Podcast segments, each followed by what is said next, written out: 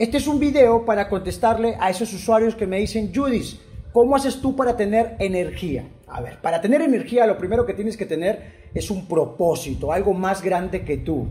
La pregunta es, ¿a qué causa vas a servir? ¿A qué causa vas a ayudar? ¿Qué problema has visto allá afuera que has decidido poner tu talento al servicio de esa causa y estás buscando solución? Y la consecuencia de que tú estás aportando más valor, estás solucionando problemas, ayudando a otros, viene algo que se llama riqueza, viene dinero, viene oportunidades, viene muchas cosas. Entonces, lo que te mueve y lo que le enciende a un ganador es propósito. Propósito. La pregunta que quiero hacerte es, ¿cuál es tu propósito? ¿Cuál es tu por qué? ¿Qué es eso que cada vez que te levantas te enciende? ¿Qué es eso que te invita a, algo más grande? ¿Qué es eso que te reta a que te atrevas a hacer más?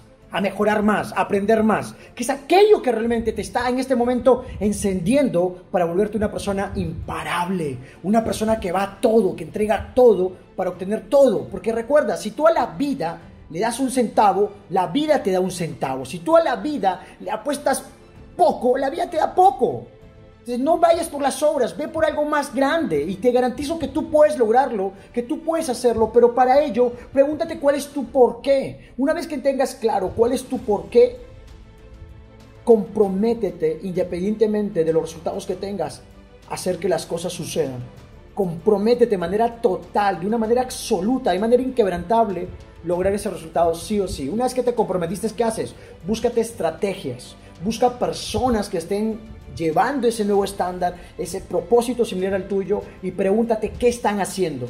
¿Qué están haciendo ellos que les lleva a tener esos resultados? Eso se llama modelar, modelar el éxito, buscar gente que ya esté haciendo lo que tú quieres, que esté obteniendo lo que tú quieres, obsérvalos, estudialo, así acortas tu camino, así acortas tu proceso y sobre todo toma acción, acción, acción, acción, porque cuando tú tomas acción, todo sucede. Cuando tomas acción, todo se vuelve más cercano, pero sin acción, sin propósito, sin compromiso, nada sucede.